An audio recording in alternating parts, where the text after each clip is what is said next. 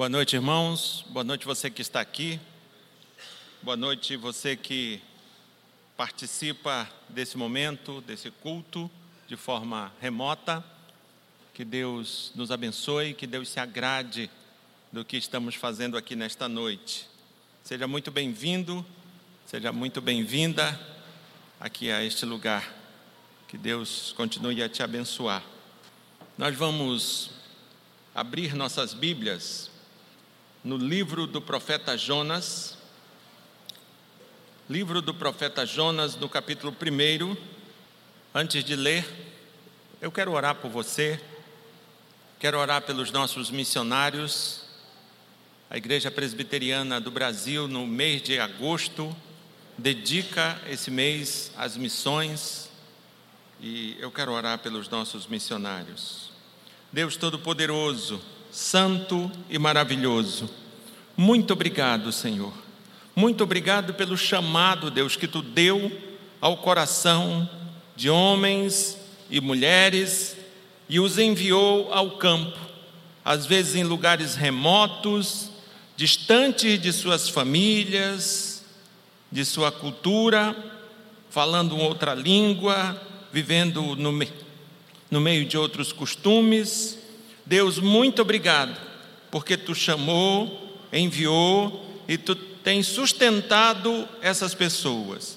A nossa oração é que tu continue a abençoar.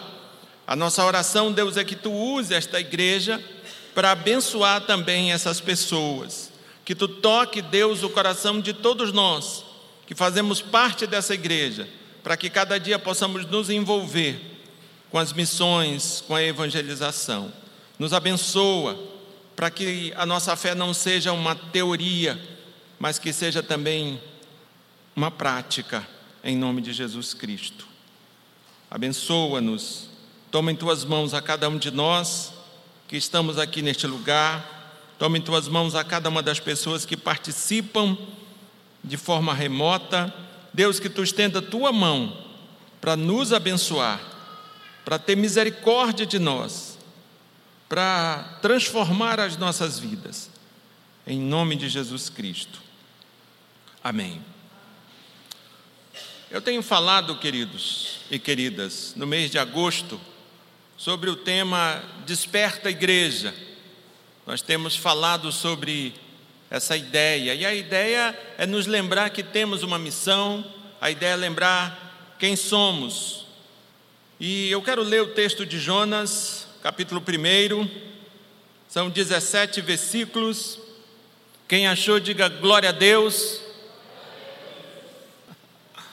O Lucas está fazendo um, uma, uma sinalização ali, falando que eu me esqueci de, das crianças. As crianças de até sete anos podem sair com seus com a professora. E lembrando também, queridos, que muito em breve nós não vamos ter mais esse, essa separação de crianças, tá? Não me pergunte quando, mas um dia nós não teremos mais essa separação. Sabe por quê? Porque nós passamos muito tempo entretendo nossas crianças, tirando nossas crianças do culto e depois, quando elas se tornam jovens, adolescentes, a gente quer trazê-las de volta, acostumá-las a fazer uma coisa que às vezes a gente nunca fez, não é verdade?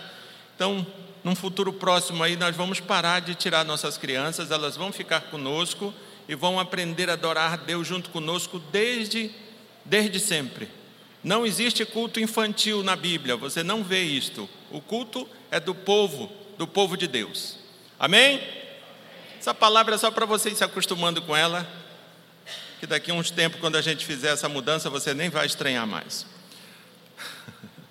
Amém, irmãos?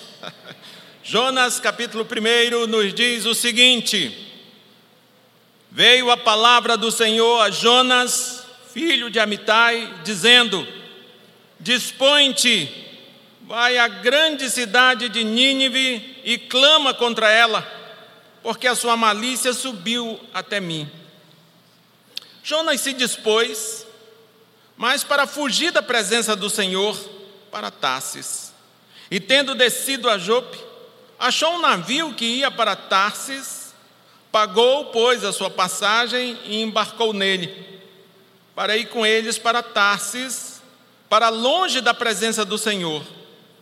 Mas o Senhor lançou sobre o mar uma, um forte vento, e fez-se no mar uma grande tempestade, e o navio estava a ponto de se despedaçar. Então os marinheiros, cheios de medo, clamavam cada um ao seu Deus e lançavam ao mar a carga que estava no navio, para o aliviarem do peso dela. Jonas, porém, havia descido ao porão e se deitado e dormia profundamente. Chegou-se a ele o mestre do navio e lhe disse: Que se passa contigo? Agarrado no sono? Levanta-te, invoca o teu Deus. Talvez assim esse Deus se lembre de nós, para que não pereçamos. E diziam uns aos outros: Vinde e lancemos sortes, para que saibamos por causa de quem nos sobreveio este mal. E lançaram sortes, e a sorte caiu sobre Jonas. Então lhe disseram: Declara-nos agora, por causa de quem nos sobreveio este mal. Que ocupação é a tua? De onde, vem, de onde vens? Qual a tua terra? E de que povo és tu? E ele, lhe, e ele lhes respondeu: Sou hebreu e temo ao Senhor, o Deus do céu, que fez o mar e a terra. Então os homens ficaram possuídos de grande temor e lhe disseram: Que é isso que fizeste? Pois sabiam os homens que ele fugia da presença do Senhor porque lhe o havia declarado. Disseram-lhe: Que te faremos para que o mar se nos acalme? Porque o mar se ia tornando cada vez mais tempestuoso. Respondeu-lhes: Tomai-me e lançai-me ao mar, e o mar se aquietará, porque eu sei que por minha causa vos sobreveio esta grande tempestade. Entretanto, os homens remavam esforçando-se por alcançar a terra, mas não podiam, porquanto o mar se ia tornando cada vez mais tempestuoso contra eles. Então clamaram ao Senhor e disseram: Ah, Senhor, rogamos-te que não pereçamos por causa da vida deste homem, e não faças cair sobre nós este sangue, quanto a nós, inocente. Porque tu, Senhor, fizeste como te aprouve, e lançaram a Jonas, e levantaram a Jonas e o lançaram ao mar. E cessou o mar da sua fúria. Temeram, pois, estes homens em extremo ao Senhor, e ofereceram sacrifícios ao Senhor, e fizeram votos. Deparou o Senhor um grande peixe para que tragasse a Jonas. E esteve Jonas três dias e três noites no ventre do peixe. Oremos ao Senhor. Deus Santo e poderoso Pai, nós te louvamos, bendizemos o teu nome, te agradecemos por tua palavra que foi lida, e agora, Deus, clamamos a ti, que tu use, Deus, a mim, para falar ao coração dessas pessoas que estão aqui, dessas pessoas que não estão aqui, mas participam de forma remota, que tu me uses, Senhor, para que eu não faça um discurso, mas que eu exponha a tua palavra e assim ela alcance corações, e assim ela transforme corações, e, ela, e assim ela dê esperança a pessoas, em nome de Jesus Cristo. Amém e amém. Eu quero olhar para esse texto, ainda nessa perspectiva desperta a igreja. Eu quero olhar para, essa, para esse texto e quero te dizer uma coisa que eu creio que, que resume o texto do capítulo 1 de Jonas. Eu quero te dizer que Deus chama. Deus chama. E quando eu falava, quando eu pensava nesse texto, eu me lembrei de um jargão que eu ouvi, aprendi na Marinha. Esse jargão dizia o seguinte: manda quem pode e obedece quem tem juízo. Esse jargão, queridos, era usado para deixar com absoluta clareza que na cadeia de comando existem existem os que mandam e existem os que obedecem. E esse jargão também se dispunha a dizer que é a mais absoluta falta de juízo do comandado desobedecer ou fazer pouco caso das ordens do seu comandante. A ideia era basicamente essa desse jargão: manda quem pode e obedece quem tem juízo. E se você olhar com cuidado para o capítulo 1 de Jonas, você vai ver que no capítulo 1 de Jonas, talvez ele tivesse lembrado desse jargão militar, talvez ele não tivesse passado por todos os perrengues que ele veio a passar. Porque você vai ver que o capítulo 1 de Jonas mostra Deus, que é soberano, e por isso tem poder para mandar, mandando. E você vai ver também que mostra Jonas, ou melhor, que mostra a total falta de juízo de Jonas, que deve obedecer, mas resolve desobedecer. A história de Jonas, por incrível que pareça, ela é muito mais parecida com a nossa do que nós gostaríamos. É. Queridos, e eu preciso te dizer aqui três coisas. Eu creio que essas três coisas vão nos ajudar a entender o que eu pretendo te dizer nesta noite.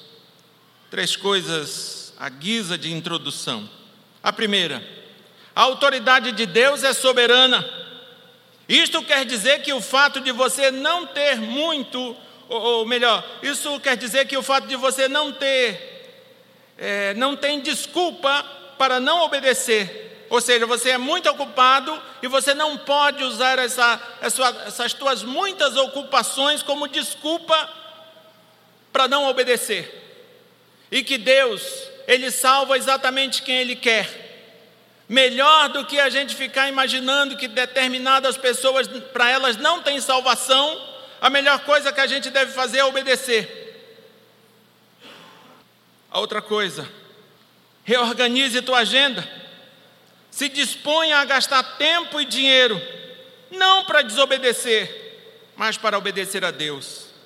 E a terceira, as tempestades, as situações e circunstâncias que Deus envia sobre nós, que às vezes até nos engolem, não tem como objetivo nos matar, nos aniquilar, mas nos levar a obedecer. Queridos, existem muitas críticas sobre o livro de Jonas. Críticas por parte de escritores pagãos e inclusive críticas por parte de escritores cristãos. E esses cristãos, eles dizem que na verdade o livro de Jonas não é um fato, é uma parábola, é alguma coisa, uma história inventada, mas mesmo sendo uma história inventada, ele não perde o seu valor, porque ele traz princípios muito importantes.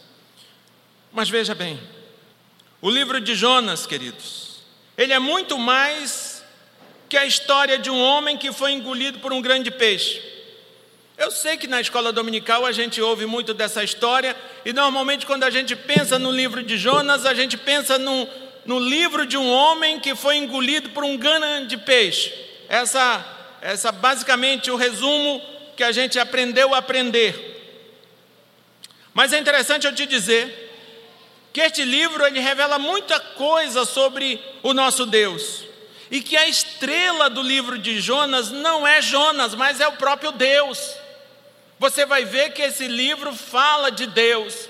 E o capítulo primeiro ele começa falando do chamado de Deus. E o segundo, sempre, e o terceiro e o quarto, você vai ver que todo o livro tem Deus como o que há de mais importante, como a estrela, e não Jonas. E você vai ver ainda que, por exemplo, uma das verdades tratadas na profecia de Jonas diz que Deus tem prazer em mostrar misericórdia aos gentios que se arrependem. Essa ideia que, ele, que o texto desenvolve, essa é uma das verdades que esse texto trata. E é importantíssimo te dizer que a profecia, ou melhor, que o profeta Jonas, e sua profecia são tão históricos quanto o nosso Senhor Jesus Cristo e sua obra. Jonas e sua profecia são tão históricos quanto Cristo e sua obra. Veja o que diz, por exemplo, Mateus 12, versos 40 e 41. Porque assim como esteve Jonas três dias e três noites no ventre do grande peixe, assim o filho do homem estará três dias e três noites no coração da terra. Ninivitas se levantarão no juízo com esta geração e a condenarão, porque se arrependeram com a pregação de Jonas. E eis aqui está quem é maior do que Jonas. Mateus retratando as palavras do nosso Senhor Jesus Cristo. Então, queridos, quando nós estamos falando do livro de Jonas, nós estamos falando de um profeta histórico, nós estamos falando de uma profecia histórica, porque se não for histórica, não faz sentido o que o nosso Senhor disse. Jonas é histórico, a profecia de Jonas é histórica, da mesma forma que Cristo é histórico e a sua obra é histórica. Queridos, quando eu li esse texto também, eu me lembro, eu percebi um detalhe que esse texto nos diz. Veja só. Jonas ficou no ventre do grande peixe três dias e três noites. Como ficou nosso Senhor no coração da terra? O próprio Cristo disse isso. Eu vou ficar da mesma forma que ele ficou. Eu vou ficar no coração da terra da mesma forma que ele ficou no ventre do grande peixe. Jesus ficou três dias e três noites morto no te... no... e no terceiro dia ressuscitou. É interessante considerar o que Cristo está afirmando. Não sei se a gente já tinha percebido isso, se você já tinha percebido isso, mas eu digo para você que é interessante considerar o que Cristo está afirmando. Assim como o profeta ficou, ele também ficará três dias e três noites no coração da terra, ou seja, morto. Ele está dizendo que, da mesma forma que Jonas ficou, ele também ficará, e nós sabemos que Cristo ficou no coração da terra morto. E como assim? Jonas ficou morto? Bem que eu podia ter passado por cima disso aqui, nem colocado na minha introdução, né? Mas já que eu toquei no assunto, eu creio que algumas coisas eu preciso, precisam ser ditas. Até mesmo porque quando a gente lê o capítulo 2 de Jonas, não pense que Jonas estava escrevendo o capítulo 2 de Jonas dentro do ventre do grande peixe. Eu tenho certeza que você nunca pensou isso, né?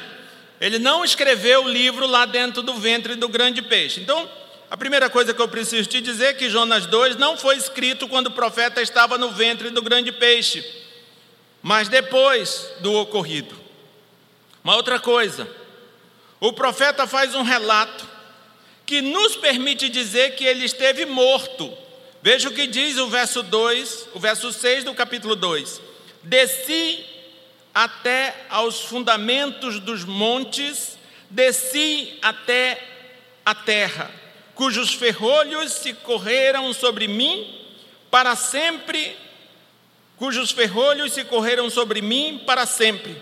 Contudo, fizeste subir da sepultura a minha vida, ó Senhor, meu Deus.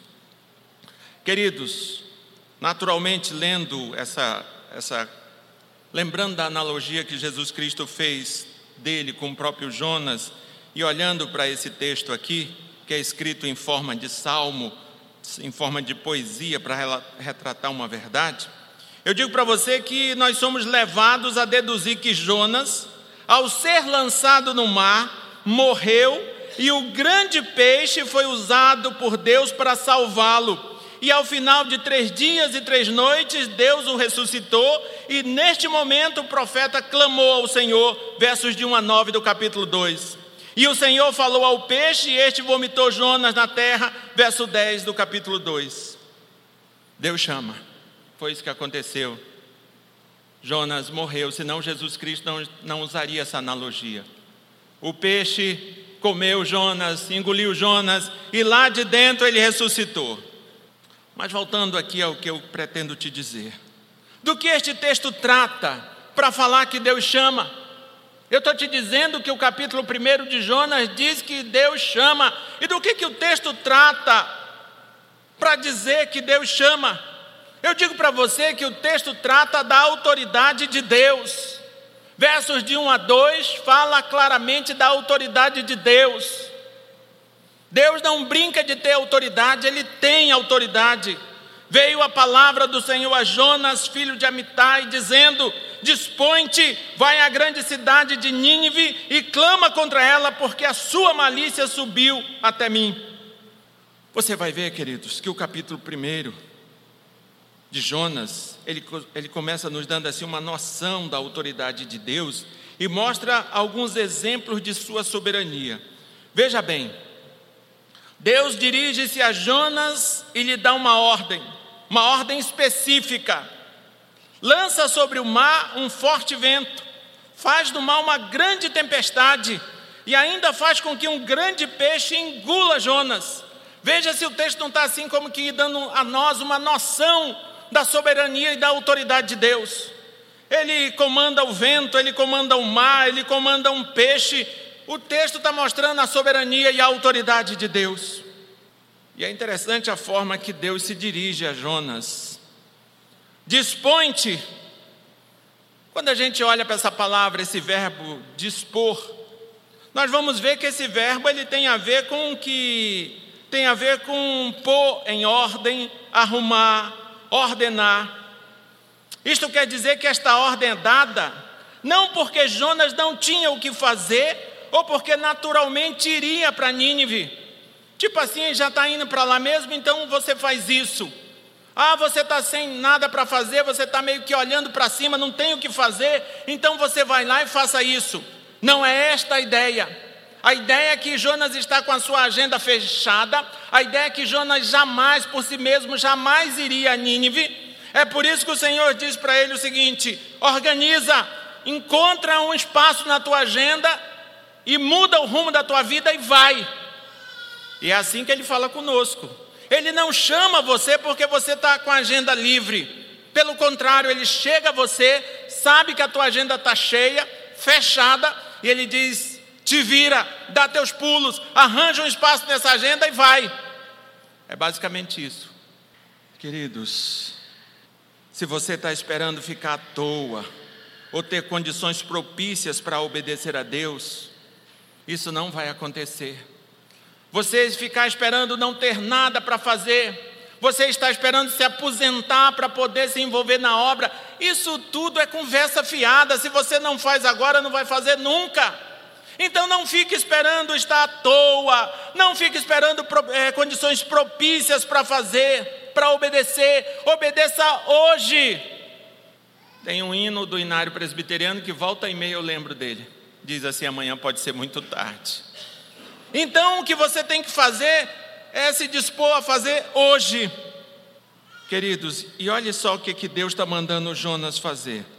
Jonas deveria ir a Nínive. Que lugar era esse? O que, que era Nínive? Qual a simbologia de Nínive? Nínive, na verdade, era a última capital do Império Assírio. A Assíria que era assim uma máquina de guerra culpada de atrocidades terríveis, inclusive contra o povo de Deus. Jonas foi contemporâneo de Jeroboão II, e ali já haviam muitas atrocidades cometidas contra o próprio povo de Deus. A história vai nos mostrar que posteriormente esse império assírio ele vai cair.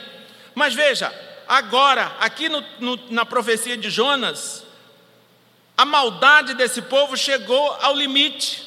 Por isso, e Deus, por sua incompreensível soberania, quer salvar esses ninivitas.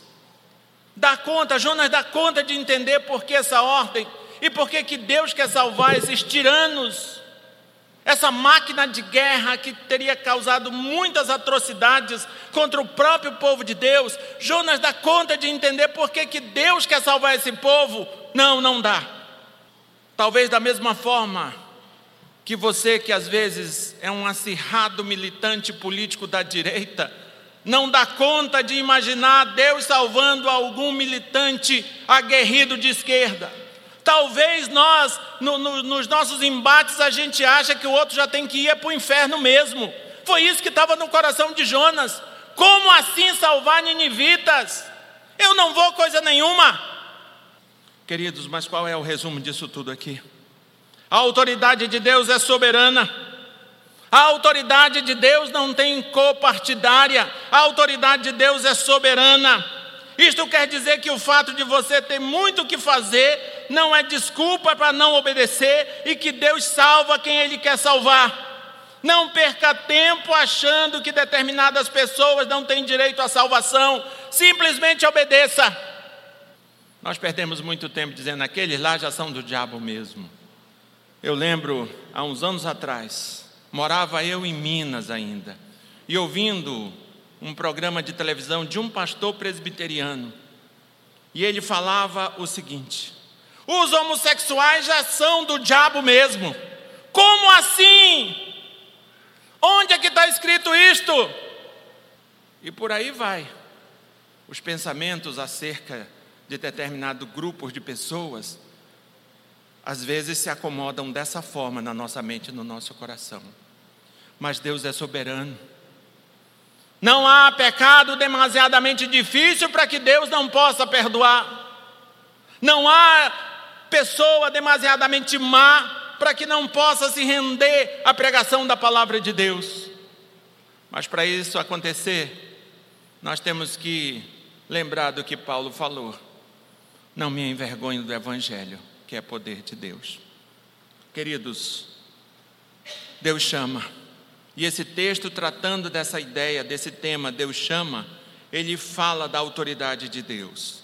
Deus vai até você, ele não fica perguntando, escuta, você poderia, daria, não pense que vai sair algum verbo dessa, dessa com esse tipo de, de tempo da boca de Deus. O verbo que sai da boca de Deus é imperativo, é uma ordem. Vá, não tem essa de daria, poderia, vai. Ele não quer saber se você pode ou não pode, ele te manda ir. E ele não quer saber se, se a tua agenda está cheia, ele não quer saber se você não está indo para aquela banda, ele te manda ir. Queridos, a segunda coisa que esse texto trata, está aqui no capítulo 1 ainda, né, no verso 3. Primeiro ele trata da autoridade de Deus, ele fala dessa autoridade de Deus, e agora ele trata da desobediência, da desobediência nossa, da desobediência humana. Veja o que diz o verso 3: Jonas se dispôs, mas para fugir da presença do Senhor, para Tarsis, e tendo descido a Jope, achou um navio que ia para Tarsis. Pagou, pois, a sua passagem e embarcou nele, para ir com eles para Tarsis, para longe da presença do Senhor. Queridos, quando nós olhamos para esse texto, estamos falando de desobediência. Eu creio que é interessante fazer aqui uma, um contraste entre os que obedecem e Jonas que desobedece. É interessante eu te mostrar isso, se é que você ainda não viu. Existe um contraste latente, claro, e eu creio que é interessante nós citarmos ele. Veja bem, os marinheiros idólatras, o vento, o mar e até um grande peixe obedecem a Deus. Mas Jonas, sendo o único que é povo de Deus naquele navio, desobedece. Todo todo ser criado, com exceção de Jonas nesse texto, obedece a Deus. Jonas, que é o único que é povo de Deus ali naquele navio, desobedece. Essa história parece com a história de alguém, queridos? Não sei. Pense você. Mas é isso que o texto vai nos mostrando, esse contraste que ele vai fazendo. Todo ser criado obedece. O único que pensa, o único que, que é chamado povo de Deus, que está presente naquele navio, desobedece. Uma coisa bem interessante a gente ver. Queridos, e aí você vai ver a atitude de Jonas. Você vai ver que o texto diz que ele se dispôs. Ou seja, Jonas reorganiza a sua agenda, arranja tempo livre, não para obedecer, mas para desobedecer. Hã? alguma alguma relação com alguém, com alguma coisa? Você vê, olhe para o texto que você vai ver que ele se dispõe, que ele reorganiza a sua agenda, que ele arranja tempo livre, não para obedecer, mas para desobedecer, para seguir uma direção diametralmente contrária à direção estabelecida por Deus. Você vai ver que para ele fazer isso, ele paga a passagem dele e embarca no navio. Ou seja, o que, que ele está fazendo aqui?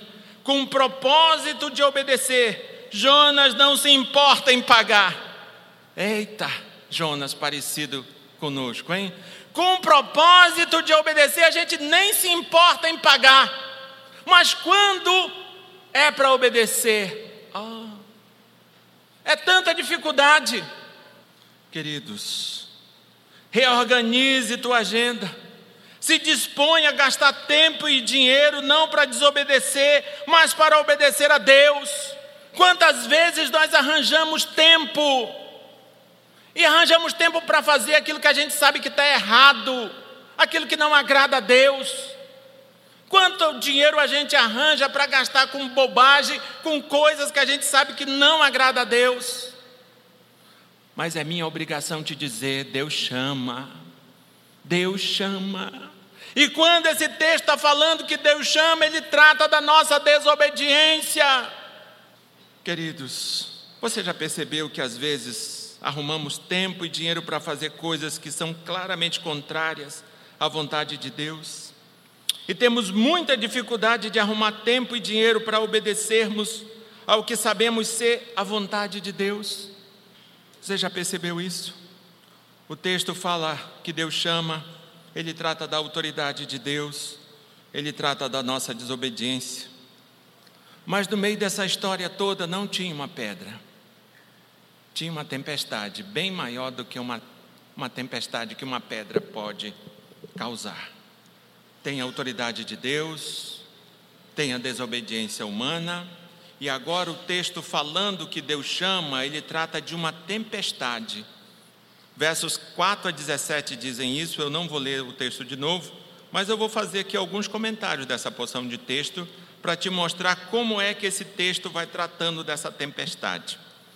Você vai ver que, em reação à desobediência de Jonas, Deus envia uma terrível tempestade para o impedir que escapasse do seu chamado. Queridos, é importante dizer isso, porque muitas vezes sai da boca de crentes e crentes presbiterianos: eu tenho livre-arbítrio. Deixa eu te falar alguma coisa sobre livre-arbítrio diante dessa tempestade. Até porque a mensagem que essa tempestade e suas consequências nos dá é que não há livre-arbítrio. É preciso entendermos de uma vez por todas: é Deus quem está no comando. É Deus quem tem o comando absoluto das coisas. Se crescemos desse jeito, talvez tivéssemos mais paz, talvez dormíssemos melhor, talvez vivêssemos melhor. Não precisaria nem muito dinheiro, bastava crer que é Deus quem está no comando. Talvez tivéssemos menos úlcera gástrica, talvez, ou outros males, talvez. Queridos, você vai ver que Jonas se dispõe para fugir de Deus. Você vai ver que Jonas se dispõe para fugir. E você vai ver que Deus foi atrás dele com uma tempestade e depois com, uma, com um grande peixe. E assim fez com que ele o obedecesse. Você pode até fazer um teste para ver, você que acha que tem livre-arbítrio. Faça o seguinte teste: diga assim, eu escolho nunca mais pecar. Eu escolho nunca mais cometer nenhum erro. Faça esse teste, que você vai ver que instantes depois você não tem poder para fazer essa escolha. Não temos livre arbítrio, ou somos comandados por Deus, ou pela nossa velha natureza, pelo pecado. E aí é desobediência. Queridos, essa tempestade ela nos dá algumas lições. Os versos 4 a 5 nos mostram a primeira lição. E a primeira lição nos diz que a nossa desobediência põe em risco a nossa vida e a vida das pessoas com quem convivemos. Foi essa realidade que Jonas se envolveu. Ele desobedeceu, colocou em risco a sua própria vida e a vida daquelas pessoas com quem ele estava convivendo ali naquele navio. Será que nós não deveríamos pensar melhor antes de decidir desobedecer? Será? Será que os problemas que você está vivendo no teu casamento, na tua família, nos teus negócios, não têm a ver com a desobediência? A segunda lição: se não obedecemos a Deus, obedeceremos ao ímpio. Veja que o capitão do navio chega para ele e diz: é, Levanta-te, invoca. Verso 6 diz isso. E é interessante, queridos, quando a gente dá uma olhada melhor, você vai ver que a ordem do capitão do navio representa a mesma expressão hebraica usada por Deus para ordenar que Jonas fosse pregar contra Nínive. Não é assim que acontece quando as pessoas sabem que nós somos crentes mas também percebem que estão desobedecendo, não é, não são os incrédulos e os ímpios que chamam a nossa atenção. Não é assim que a gente ouve no nosso trabalho a pessoa virando para nós e dizendo: Mas você não é crente? Você não crê no Senhor Jesus? Como é que você está agindo dessa e daquela forma? Se não obedecemos a Deus, teremos que obedecer o ímpio. E o ímpio, na maioria das vezes, fala até o que Deus nos falou. Inicialmente nós nos desobedecemos. Uma outra coisa, o verso 7 e 9 vai nos mostrar que nós somos sal e luz. E à medida que a nossa desobediência é causa das tempestades, dos transtornos, Deus nos expõe para que todos saibam de nossa culpa. É interessante isto. Se o crente pula a cerca, Deus pula atrás dele, meu querido. Às vezes você vê ímpios cometendo erros terríveis e passam tranquilo. Vai um crente e comete um erro muito menor do que o dele e é totalmente exposto. Por quê? Porque somos sal e luz, e à medida que nossa desobediência é causa da tempestade, dos transtornos, Deus nos expõe para que todos saibam da nossa culpa. Verso 7 e 9 diz isso. Queridos, verso 10 e 16 também vai nos dar uma outra lição. Se as tempestades que nos ameaçam são fruto de nossa desobediência, só vão passar quando reconhecermos nossa culpa e nos dispusermos ao conserto. Assuma sua responsabilidade pelo transtorno que põe em risco a tua própria vida e a vida dos outros. Assuma a tua responsabilidade. Na maioria das vezes nós não temos essa coragem de assumir. Na maioria das vezes nós procuramos culpar outrem e dificilmente assumimos a culpa. Jonas, pelo menos aqui, ele assumiu a culpa dele. Ele disse: O culpado sou eu.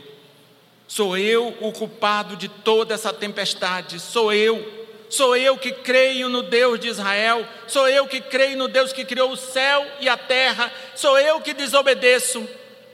Jonas mostra muita coragem aqui. Coragem essa que às vezes nós não temos.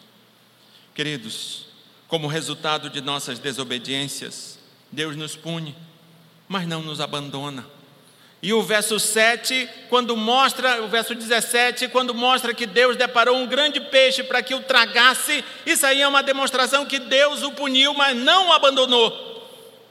As tempestades, as situações e circunstâncias que Deus envia sobre nós, que às vezes até nos engolem, tiram de nós o fôlego, não tem como objetivo nos matar, nos aniquilar, mas nos levar a obedecer. E para nós chegarmos ao nosso nosso final aqui, quero só te lembrar que Deus chama. Deus chama. Não esqueça que é uma total falta de juízo fazer pouco caso, desobedecer ao chamado de Deus. Deus chama. E é importante eu te lembrar que é uma total falta de juízo, maluquice total, fazer pouco caso do chamado de Deus e desobedecê-lo. Queridos, a autoridade de Deus é soberana. O fato de você ter muito o que fazer não é desculpa para não obedecer. Não tente usar essa desculpa dizendo eu tenho muita coisa para fazer, eu tenho que estudar, tenho que trabalhar, tenho que cuidar de marido, de mulher, de menino, de cachorro, de sei. Eu tenho que cuidar de tudo. O fato de você ter, muito o que fazer não é desculpa para desobedecer. Uma outra coisa que nós precisamos lembrar: Deus salva quem Ele quer salvar. Ele não vai pedir a tua opinião, Ele não vai perguntar o que, que você acha. Fulano, o que, que você acha de eu salvar o cicrano, o beltrano? Deus salva quem Ele quer salvar. Não perca tempo achando que determinadas pessoas não têm direito à salvação. Simplesmente obedeça. Reorganize a tua agenda. Se disponha a gastar tempo e dinheiro, não para desobedecer, mas para obedecer a Deus. As tempestades, as situações e circunstâncias que Deus envia sobre nós, que às vezes até nos engolem, não tem como objetivo nos matar, nos aniquilar, mas nos levar a obedecer. Que Deus nos abençoe em nome de Jesus. Eu quero convidar o Paulo Júnior, nós vamos cantar um hino para, em seguida nós vamos orar e encerrar. O hino 200, 201.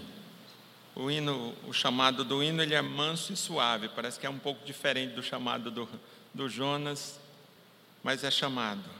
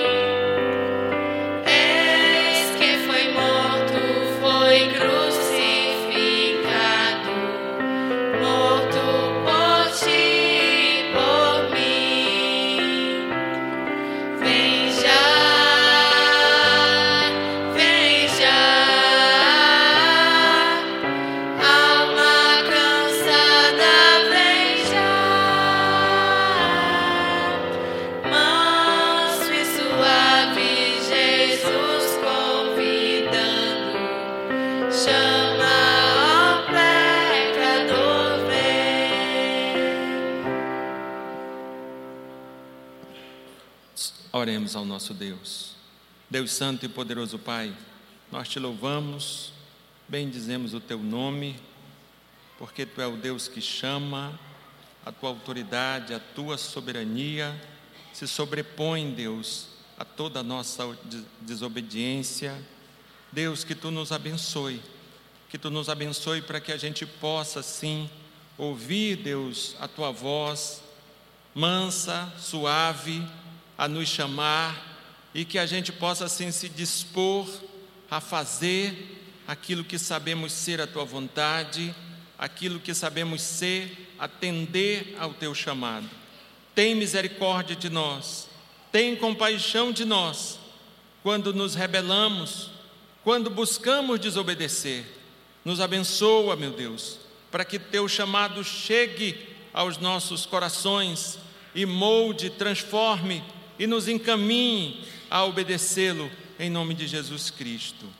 E que o amor de Deus, o Pai, a graça do Senhor Jesus Cristo e a comunhão com o Espírito Santo estejam sobre todos nós e abram, Deus, os nossos entendimentos, a nossa percepção, para que de fato possamos ouvir, compreender o teu chamado e nos dispor a obedecê-lo em nome do Pai, do Filho e do Espírito Santo.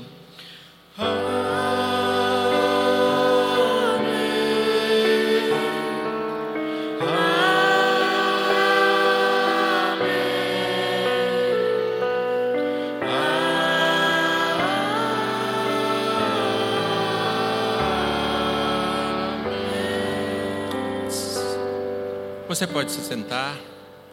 Só quero te lembrar que hoje nós temos uma cantina e quero lembrar em breves palavras o que eu falei de manhã.